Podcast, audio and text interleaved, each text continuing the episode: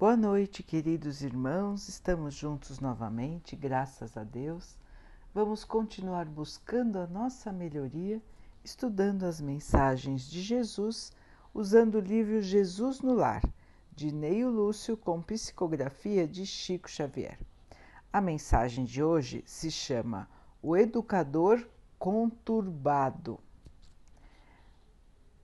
André, o apóstolo prestativo, comentava as dificuldades para se afeiçoar às novas verdades, quando Jesus contou uma história para esclarecimento de todos. A história dizia assim: um homem bastante forte que tinha se especializado em vários serviços de reparação e reajustamento foi convidado por um anjo para consertar um aleijado que queria entrar no paraíso e aceitou a tarefa. Chegou perto do doente com martelo na mão e, apesar dos gritos e lágrimas que a sua obra arrancava do infeliz, foi aprimorando aquele homem dia a dia e cumpriu o prometido.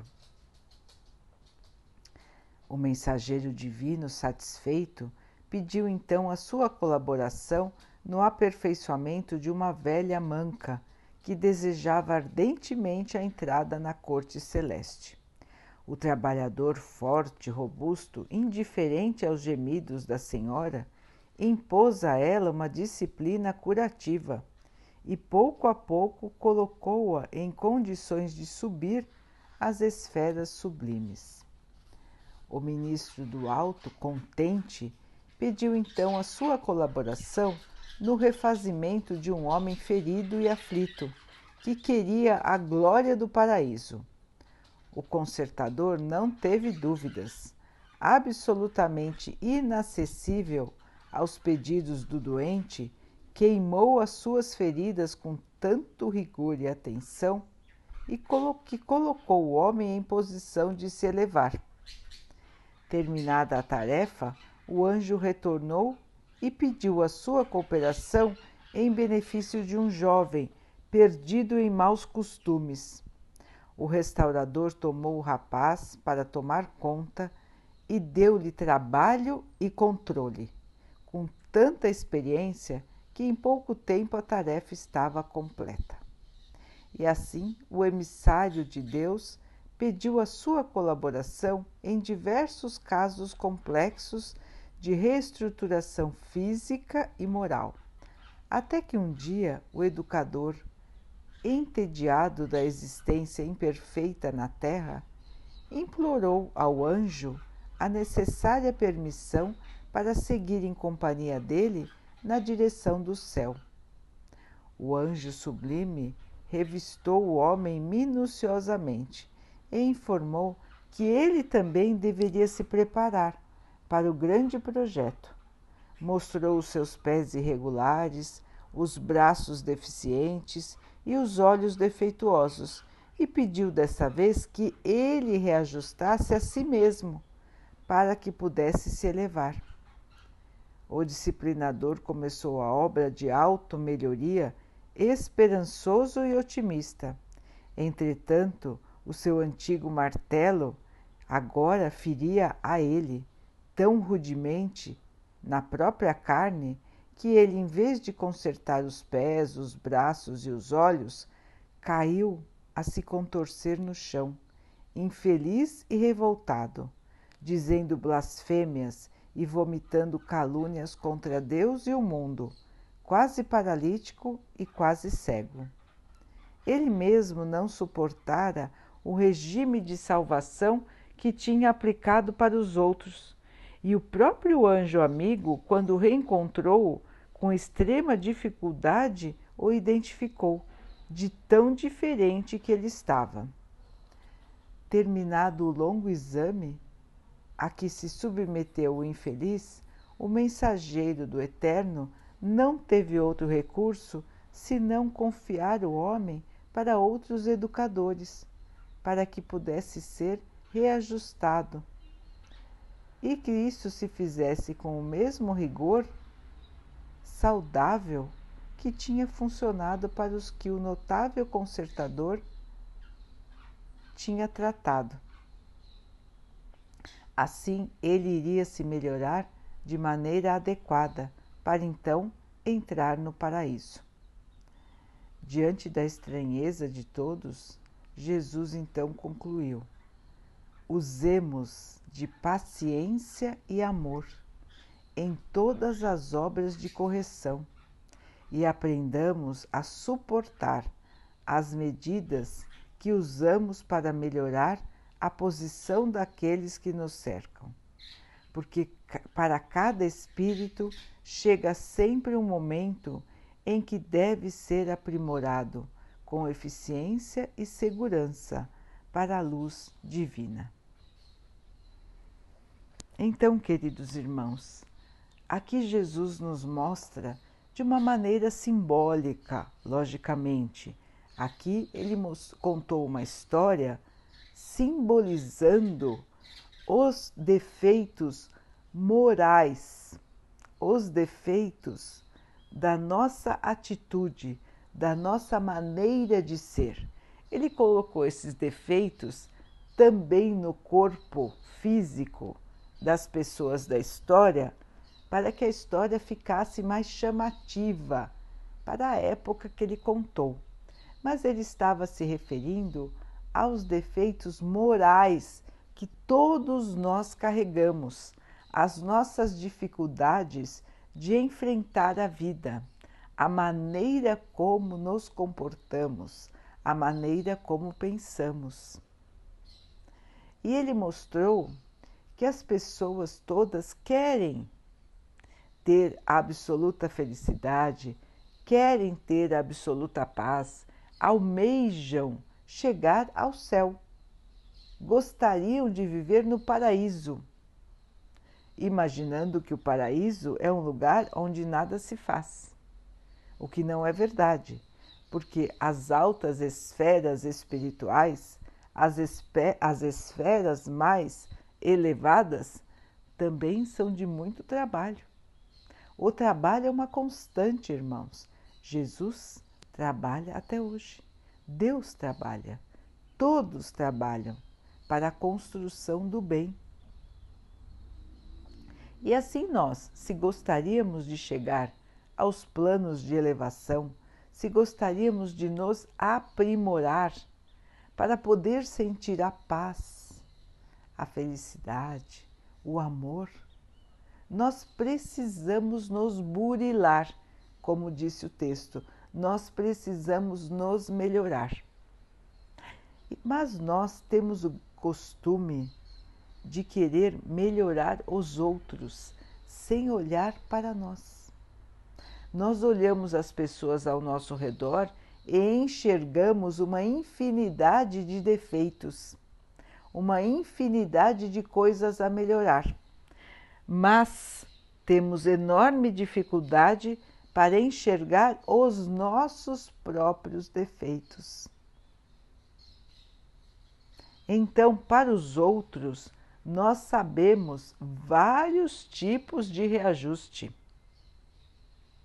Nós indicamos várias condutas e muitas vezes nós impomos às pessoas tarefas difíceis demais.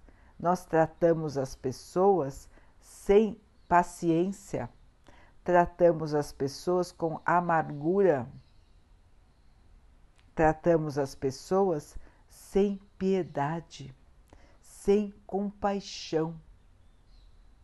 Quantas vezes vimos pessoas sofrendo que nós sabemos que elas precisam se melhorar, mas elas estão sofrendo e nós estamos indiferentes ao seu sofrimento. Todos nós aqui, irmãos, estamos passando pelos martelos das dificuldades, os martelos dos sofrimentos, das privações.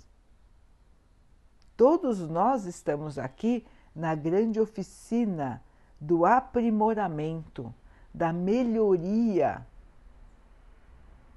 e somos uns auxiliares dos outros neste aprimoramento.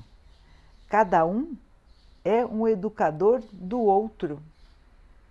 Mesmo aquelas pessoas que nós não gostamos, que são difíceis para nós, são as pessoas que estão colaborando para a nossa melhoria. Porque é através delas que nós vamos aprender a paciência, a aceitação, a não guardar revolta, a não guardar raiva, a não ter o sentimento de vingança. Então, essas pessoas são difíceis, como o irmão da história, que carregava um martelo, que queimava as feridas dos outros. Nós temos vários exemplos de pessoas assim na nossa terra, não é, irmãos? Irmãos que são difíceis para a nossa convivência, que nos ferem, que nos machucam, que nos prejudicam. Quantos e quantos nós conhecemos assim? Mas precisamos enxergar as coisas de outra maneira. Por um lado, aprendendo com as situações, nos melhorando com as dificuldades, e por outro lado, aprendendo a não fazer o mesmo para os nossos irmãos. Vejam que na história o irmão aplicava as suas correções com tanto rigor para as pessoas, mas na hora em que a, o seu próprio método foi aplicado a ele, ele não suportou. Ele caiu na revolta, xingava a Deus, xingava a todos se revoltando contra a sua própria situação. E ele viu muitas e muitas vezes os outros irmãos passarem pela situação em que ele estava passando e foi indiferente.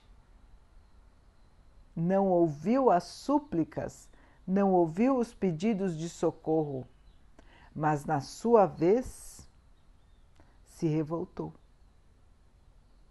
xingou, não aceitou. Então vejam, irmãos, que isso também é parecido conosco. Quantas vezes nós temos dificuldades e nós nos revoltamos, nós não aceitamos as dificuldades que estamos passando. Nós ficamos revoltados, nós blasfemamos contra Deus, nós xingamos muitas vezes. Renegamos a nossa fé, como se nós não tivéssemos aprendido nada, como se nós já não tivéssemos visto exemplos de tantos irmãos que também estão em sofrimento, mas que conseguiram passar pelas suas dificuldades.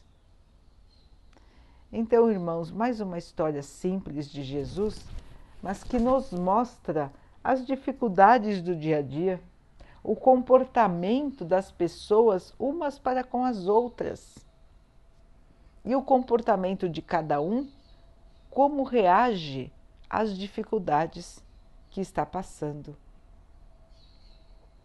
Então vejam que é um retrato da nossa própria vida, de uma maneira bem simples. Jesus era mesmo muito especial muito genial nas suas histórias. Histórias tão simples com um sentido tão profundo. Nos fazer analisar o nosso próprio comportamento. Analisar como reagimos às dificuldades e como achamos que os outros devem reagir nas dificuldades. Vejam que nós, em geral, usamos medidas muito diferentes para nós e para os outros. Dificilmente nós nos colocamos no lugar dos nossos irmãos. Como nós reagiríamos se estivéssemos na situação que aquele nosso irmão está? nós temos dificuldade de nos colocarmos no lugar dos outros. Mas isso é fundamental para nós, irmãos. Se nós quisermos entender a humanidade, entender as pessoas, ajudar as pessoas, nós precisamos tentar, pelo menos, nos colocar no lugar delas. Imaginar como seria para nós aquela prova que o nosso irmão está passando. Quantas vezes nós passamos pela rua, enxergamos as pessoas jogadas no chão?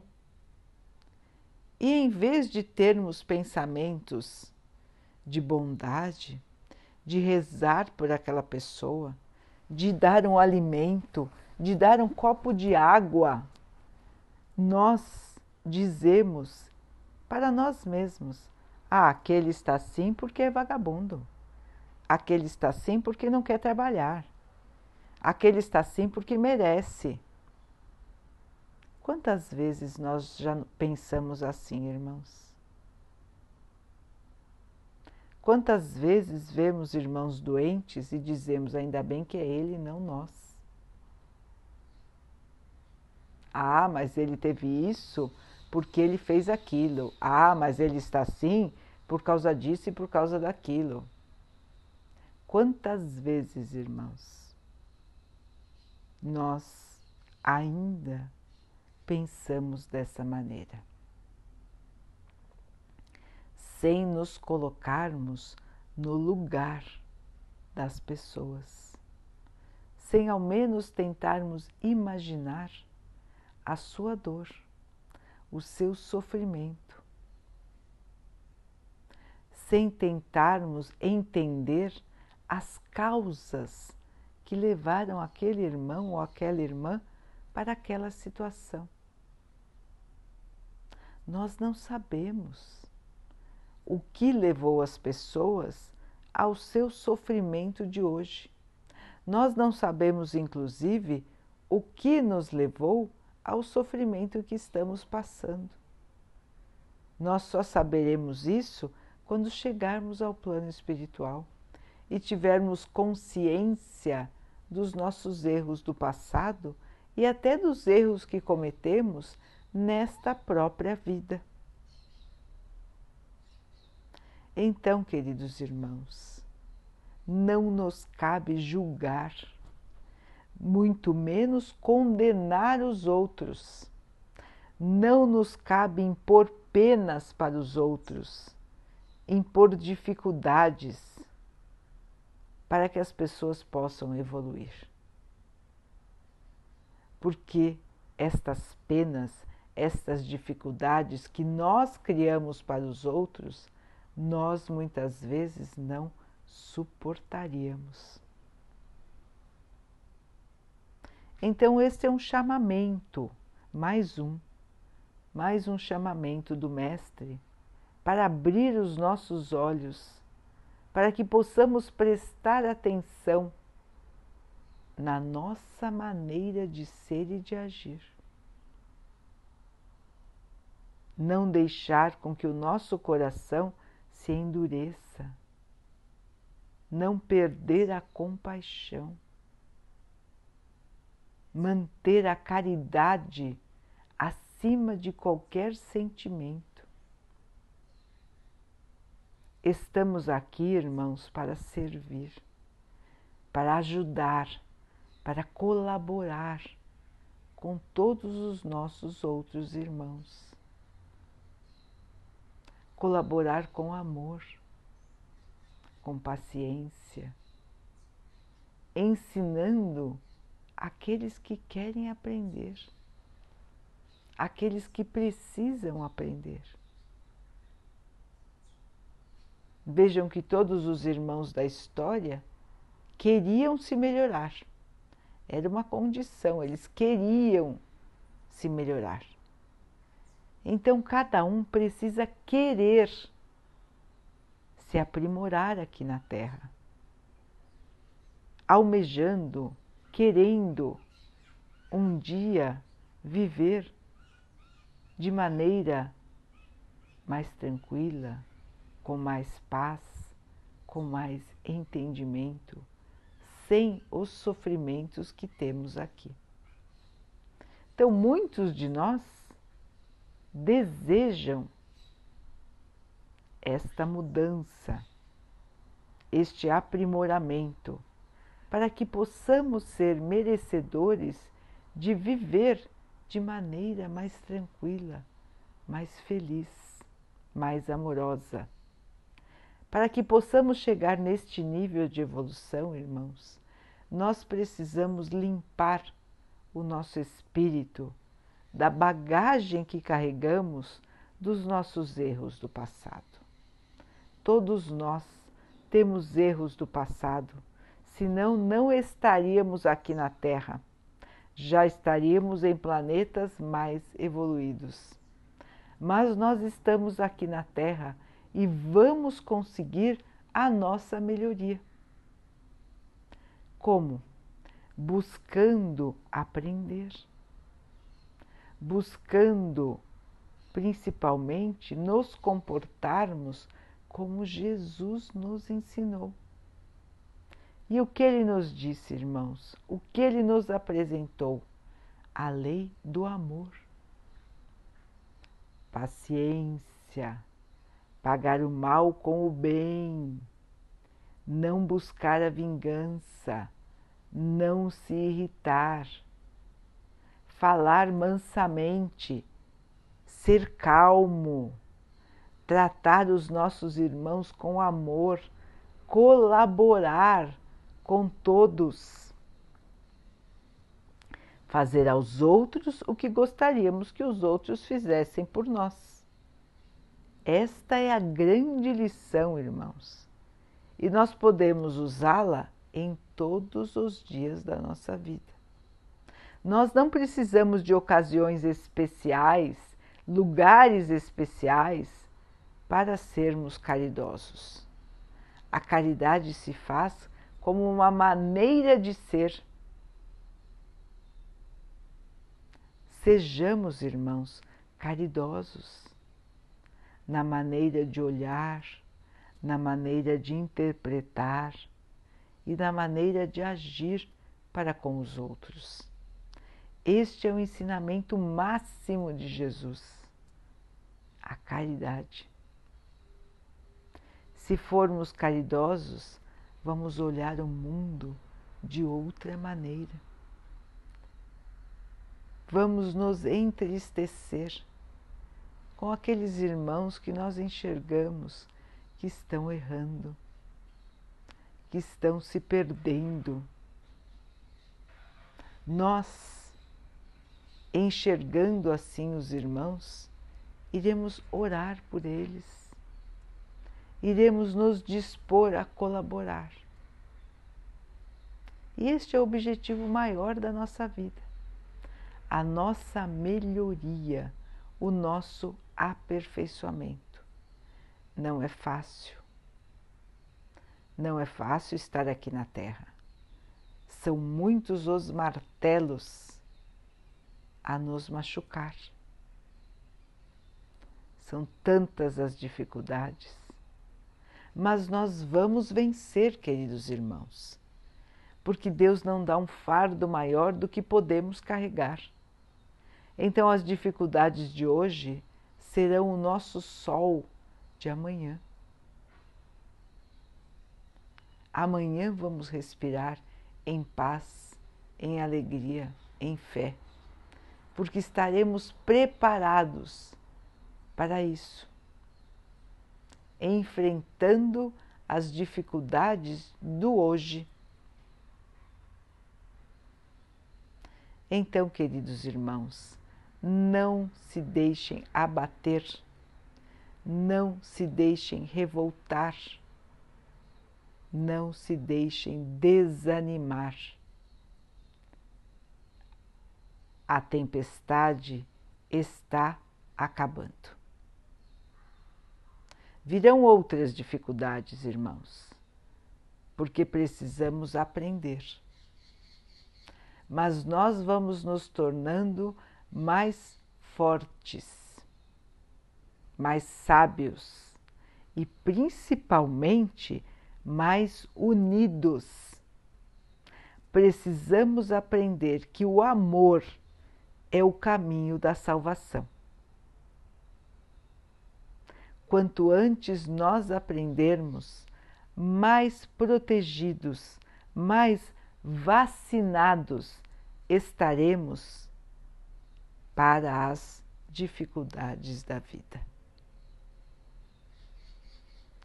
Vamos aprender então, irmãos, a amar verdadeiramente os nossos irmãos,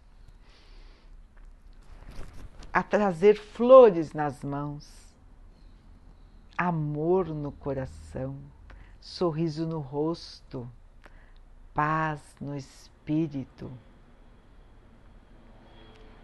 Esta será a nossa vida no futuro, queridos irmãos. Vamos construí-la agora. Daqui a pouquinho, então, queridos irmãos, vamos nos unir em oração, agradecendo ao nosso Pai por tudo que somos, por tudo que temos, pedindo a Ele que nos fortaleça para que possamos passar pelas dificuldades da melhor maneira enfrentando e vencendo os nossos desafios. Que Ele assim abençoe a toda a humanidade. Que Ele possa abençoar os animais, as águas, as plantas e o ar do nosso planeta. E que Ele abençoe também a água que colocamos sobre a mesa com os santos remédios do espaço. Para que essa água possa nos trazer a calma, e possa nos proteger dos males e das doenças. Estejamos em paz. Estejamos com Jesus. Fiquem, estejam e permaneçam com o Mestre Jesus. Até amanhã.